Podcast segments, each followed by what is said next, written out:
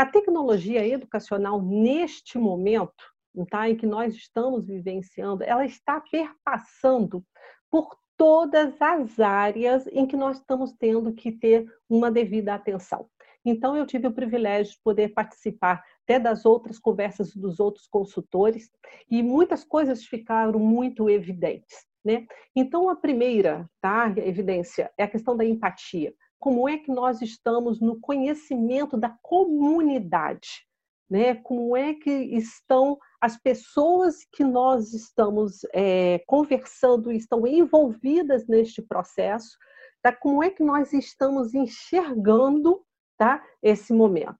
A outra questão é da colaboração. Tá? Ninguém agora vai conseguir trabalhar sozinho.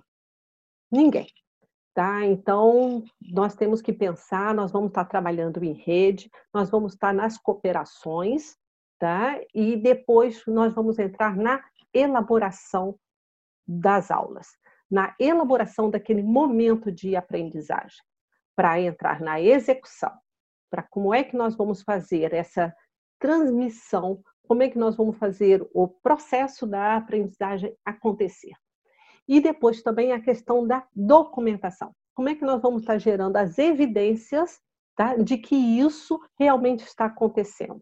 e como é que nós vamos estar, inclusive, documentando para que isso também seja uma entrada para colaboração.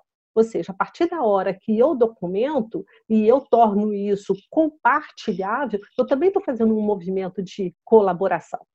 Dentro disso tudo, isso integralmente, nós estamos sempre fazendo um monitoramento e uma avaliação deste processo. Então, cada instituição, tendo em vista todas essas execuções vai ter que estar tá pontualmente tá, fazendo os seus ajustes e a gente só vai conseguir fazer isso a partir de um monitoramento e avaliação. Branca, mas aonde está a tecnologia em cima disso? Nós só vamos conseguir saber como é que está o outro através da tecnologia hoje. Eu não tenho como chamar um casal, os pais de uma criança, eu não tenho como chamar o professor para conversar comigo. Eu tenho que utilizar a tecnologia para cima para poder fazer esse levantamento?